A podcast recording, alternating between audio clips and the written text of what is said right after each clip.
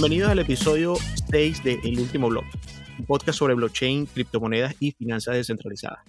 Te recordamos que puedes seguirnos en nuestras redes sociales arroba evpodcast, evpodcast, y puedes escucharnos en Spotify, Google Podcast, Apple Podcast, de donde quieras prácticamente. Bueno, quien les habla, Gabriel, eh, y aquí tengo a mi compañero Luis. Luis, ¿qué tal? ¿Cómo estás?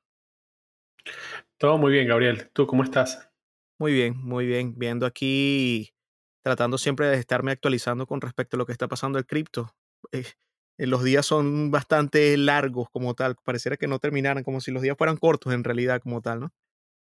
Es mm, imposible estar ah, desconectado con, toda esta movida del cripto, ¿no?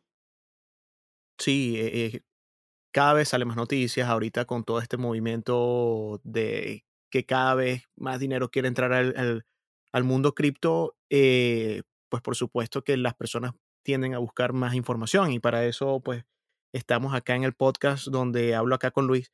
Luis, eh, estábamos comentando en uno de los episodios anteriores de que de, las de, de lo que es el DeFi y lo hemos como que tocado como si fuera una palabra clave y lo hemos tratado como decir, mira el DeFi, que el DeFi, pero no lo hemos podido explicar como tal. Y pues me encantaría ver si de repente podemos sacar unos conceptos acá eh, donde estamos. Eh, ¿tú, qué, ¿Tú qué me puedes hablar del DeFi? ¿Qué, algo que me pueda introducir a él como tal. ¿Qué, qué es el DeFi? O explícamelo tú de tu propia idea. Mira, Gabriel, yo siempre, este, para entender a veces estos conceptos que salen en cripto, que a veces uno que no está al 100% relacionado con los temas financieros, pero una forma para mí de entender el DeFi es haciendo un símil con, las finanzas tradicionales, ¿no? En el sentido de que yo comparo cuáles son los productos financieros que tienen las finanzas tradicionales y ahora lo, voy a explicar con un ejemplo. Las finanzas tradicionales tienen servicios eh, financieros como inversiones, ahorro, préstamos, este, intercambios de monedas. Entonces, imagínate todo eso, pero desde una estructura descentralizada en Internet y que puedes acceder todo el mundo las 24 horas del día, todos los días del año. Eso para mí es oh. DeFi. Ah, ya, ya comprendo un poco. Entonces, eh, el, DeFi entonces viene a traer, eh, como decir, la misma solución o soluciones diferentes al, sistema tradicional de, finanzas. Sí, es como una solución, aparte que no solamente que el, que el DeFi viene a, traer cosas nuevas, sino que también las cosas que ya estaban las, las y las pone a la mano de todos. Entonces, eso es una de las cosas que me parece importante, aunque el DeFi tiene muchas ramas y tiene cosas bastante profundas en lo que es la parte técnica. Hoy más que todo me gustaría hablar sobre cómo entenderlo o cómo hacer la comparativa para que de una vez las personas que nos escuchan sepan que es DeFi, que este sea como que el concepto final y ya que las personas puedan diferenciar qué es DeFi y qué no es DeFi, Gabriel. Ok, ok. Entonces, eh, eh, ahorita que ya lo vas a nombrar, eh, me estás hablando ciertas palabras que se me quedaron grabadas, por ejemplo, descentralización, aplicaciones, esas cosas. Entonces, ¿cómo tú me reúnes ese concepto? ¿Cómo me puedes conceptualizarlo así como tú lo estás explicando ahorita? Ok.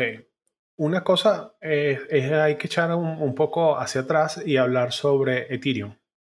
Ok. Con Ethereum nacen los contratos inteligentes.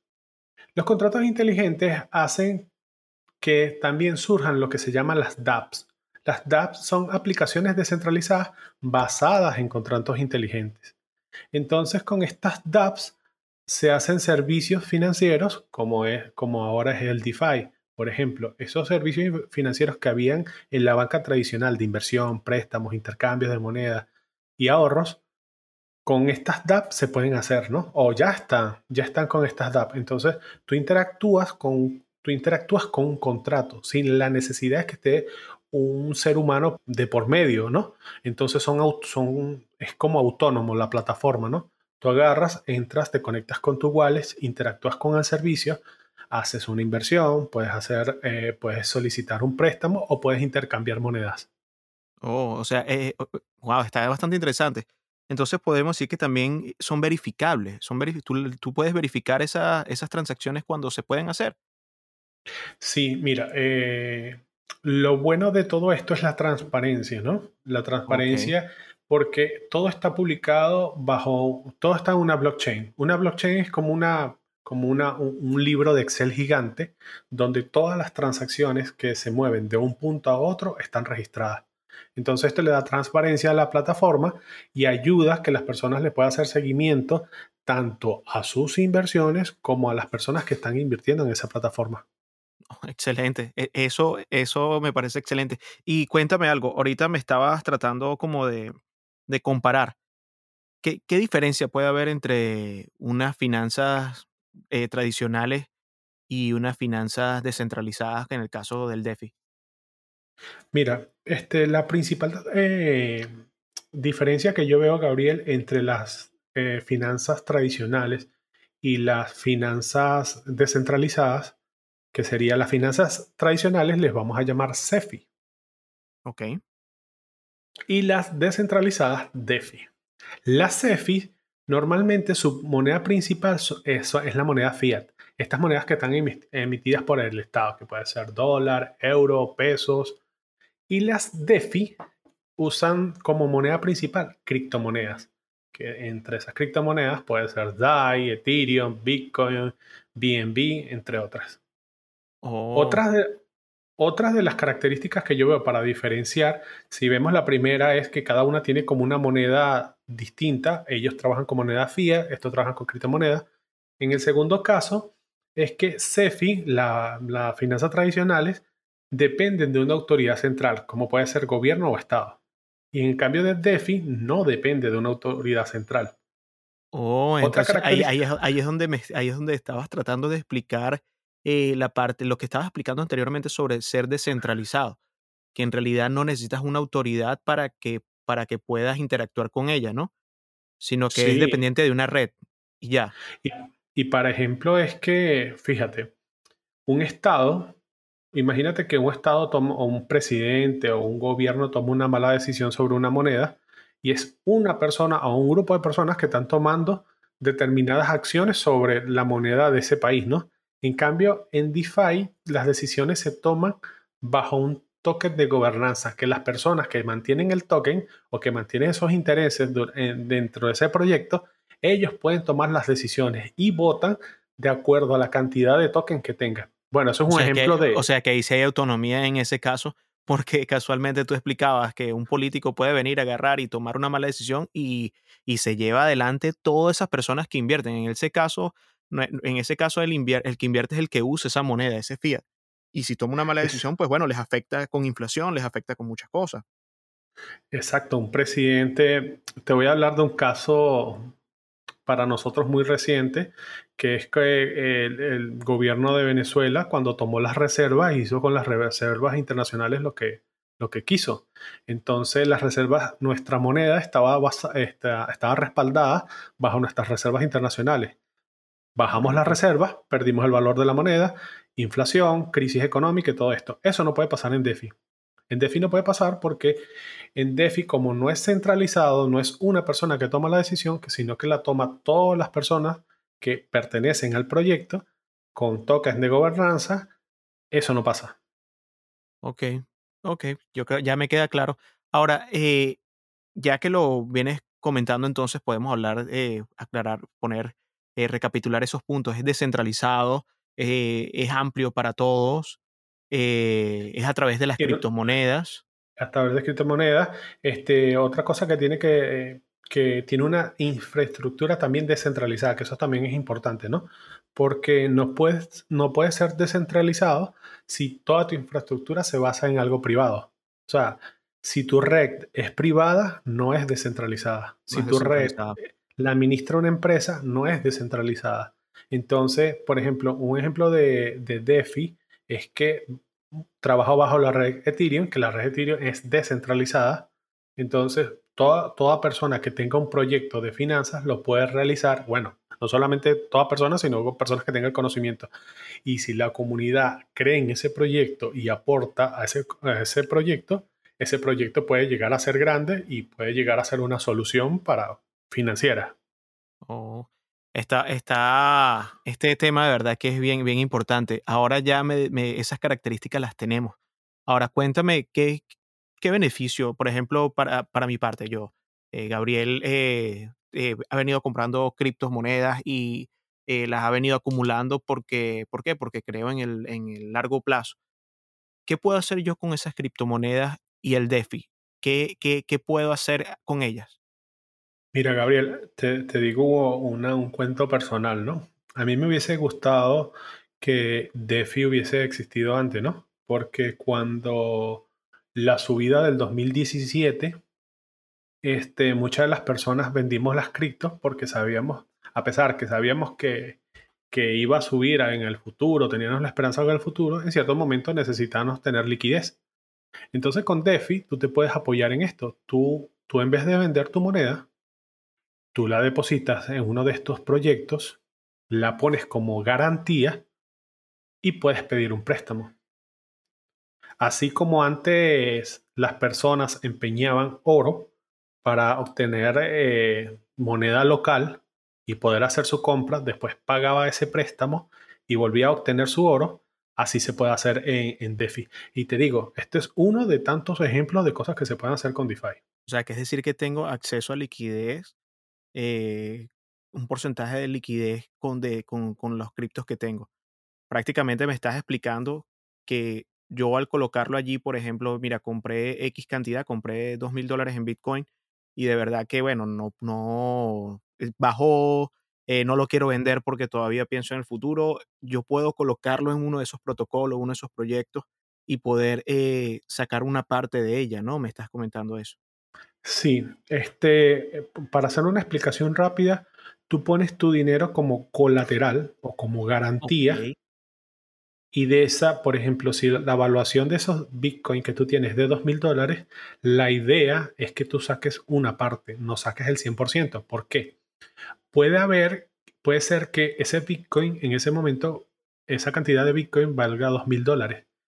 Pero si si en el futuro el precio del Bitcoin baja, este no va a valer dos mil dólares. Entonces el contrato se puede ejecutar y tomar, tomar, tomar el dinero, ¿no? Entonces es como también una forma de respaldarse la plataforma, ¿no? Pero también puede existir algo positivo, que si ese Bitcoin sube, tú agarras, pagas tu deuda y tienes un Bitcoin con mayor valor. Entonces, sea, te respaldas, no, tienes que, no estás obligado a venderlo, ¿no? No estás obligado a que eso ocurra. Que es una gran estrategia, para mí, de verdad es una gran estrategia. Excelente, me parece bueno. Y aparte de eso, me estás comentando de que es solamente una, una de tantas. Eh, ¿Qué otra cosa puedo hacer con, con mis criptomonedas aparte de solamente pedir un colateral? También la gente que tiene tal vez un stablecoin, y si recuerdan que tenemos un, tenemos un, episodio que habla sobre las stablecoins, que es una de las mejores formas para entrar en el cripto. Si tú tienes un stablecoin stable y estás pensando, bueno, pero yo tengo una stablecoin y las stablecoins, su precio no cambia, se mantienen en, en, eso. Bueno, tú puedes agarrar, depositar tu stablecoin, ahí le estás dando liquidez a una plataforma y esa plataforma tú ganas intereses, porque tú le estás dando el dinero a esa plataforma o estás depositando ese dinero a la plataforma y la plataforma te va a usar ese, ese dinero para inversiones y te va a dar un retorno. Ese retorno a veces ronda entre 8 o 20%, depende de la plataforma. Otro producto también, Gabo, que puede ser este, eh, hay seguros, hay un montón de productos, pero más o menos quiero nombrar los más básicos que se parecen a los, los de finanzas eh, tradicionales, porque todos los días sale un producto y salen productos también combinados.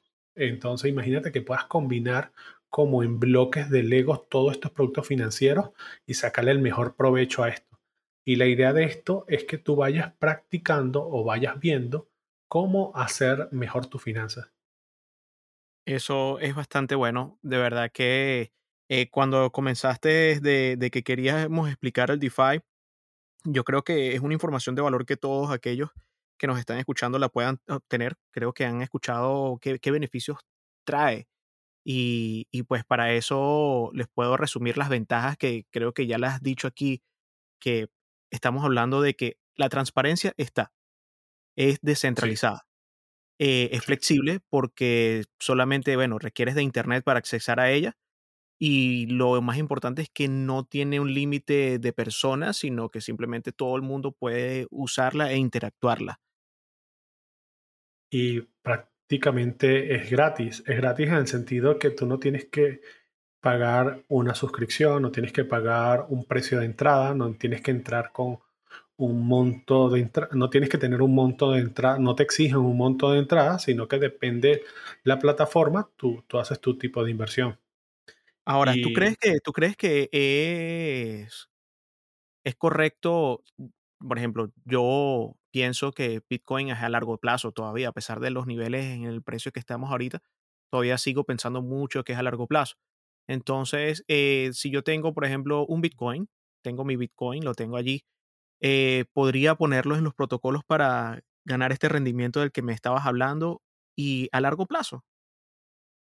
Sí, claro, claro que sí, Gabriel, claro que sí. Este, y no solamente te, si, si pensamos y como estamos acá, nosotros siempre hablamos de que nosotros estamos hablando de algo en que creemos. Nosotros creemos en, en, que Bitcoin, su valor va a ser exponencial, ¿no? Y no solamente de Bitcoin, sino de muchas criptomonedas. Entonces, no solamente puedes ganar intereses de, ese depósito de Bitcoin, sino que a su vez estás ganando que el precio del Bitcoin sea exponencial. O sea, ganas por doble razón, como quien dice, ¿no? Eso, eso es, imagínate, nada más haciendo eso te permite eh, pues hacer que el dinero trabaje para ti, que es lo que más personas siempre buscan. O sea, eh, no, es, no es fácil tampoco poner el dinero a trabajar para ti, pero si ya invertiste ese dinero en un criptoactivo, eh, puedes hacer que ese criptoactivo siga generándote ingresos mensuales, diarios, semanales. Entonces... Sí, rendimientos, rendimientos.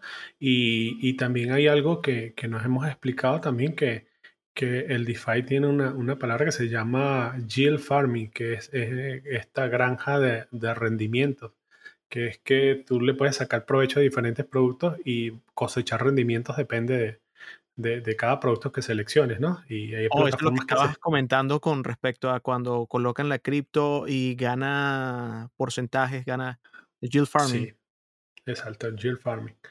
Entonces, hay muchos conceptos nuevos, Gabo, en este, en este nuevo ecosistema DeFi.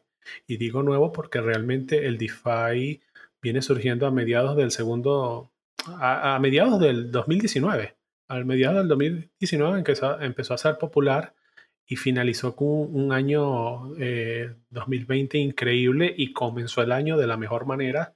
Entonces, claro, todo esto apoyado al bull run de, de, de Bitcoin y todas estas criptomonedas, pero DeFi no solamente le vas a ver cosas positivas ahorita que el Bitcoin y las criptomonedas están en la alza, se las vas a ver en todo el tiempo porque las stablecoins ganarán interés, y, es así, o sea, vamos, vamos, vamos, a, tenemos mucho que ver de DeFi, apenas esto está comenzando. Qué bueno, qué bueno. Bueno, Luis, eh, te iba a comentar entonces eh, como una última pregunta. Eh, ¿Tú ves el DeFi como una opción definitiva a las finanzas o lo ves de otra manera? Mira, este, como siempre hemos hablado, nosotros tratamos de no, de no ser fanáticos a algo ni, ni fanatizar a, la gente, ni mucho menos, ¿no? Entonces nosotros, y cuando digo nosotros es porque Gabriel y yo, además del podcast, siempre nos las pasamos conversando sobre cripto. Entonces una de las, otras, de, las cosas que nosotros vemos es de las cosas donde podamos sacar beneficios, ¿no? Beneficios positivos. Entonces yo creo que eh, las finanzas tradicionales tienen un beneficio y las podemos seguir usando y las podemos combinar con DeFi, ¿no? DeFi nos, tiene una tierra prometida que nos dice que, vamos a, nos va a ir muy bien en nuestra finanza, pero también nos podemos ayudar con productos financieros tradicionales. Ah, bueno, ese es la, yo creo que es el ejemplo claro de diversificación. eh, no hay que salirse de, de las finanzas tradicionales por completo, ¿no? Eh, me parece muy importante lo que acabas de decir. Eh, y, pero siempre por lo menos tener un porcentaje. Eh, así que Y tengo un ejemplo, Gabriel. en. Cuéntame. Mira, tengo un ejemplo. Por ejemplo, imagínate que tú ahorita tienes todo tu, tu capital en cripto. Pero normalmente, o por ahora, no tenemos una aceptación de las criptomonedas en todos los ámbitos. Por ejemplo, tú para pagar un seguro, para pagar, no sé, los servicios de, de, de, tu auto o de tu casa, los necesitas pagar con moneda fiat. Entonces, no puedes dejar del 100% y hay servicios que pagas como servicios de streaming, suscripciones y todo esto, las pagas con tu tarjeta de crédito. Entonces, todavía vas a necesitar las finanzas tradicionales. Entonces, la idea de esto es como que sacar lo mejor de dos mundos y utilizarlo a tu favor. O sea, que es un enfoque más inversionista que un enfoque de, de, lo común, de lo corriente, porque eso que tú me hablas de lo corriente, pero eh, con respecto entonces al DeFi es más como algo a largo plazo, un ahorro, una manera de, de evitar inflación, una manera de resguardar esos criptos y poder obtener todos estos beneficios, ¿no? Completamente. Oh, qué buenísimo.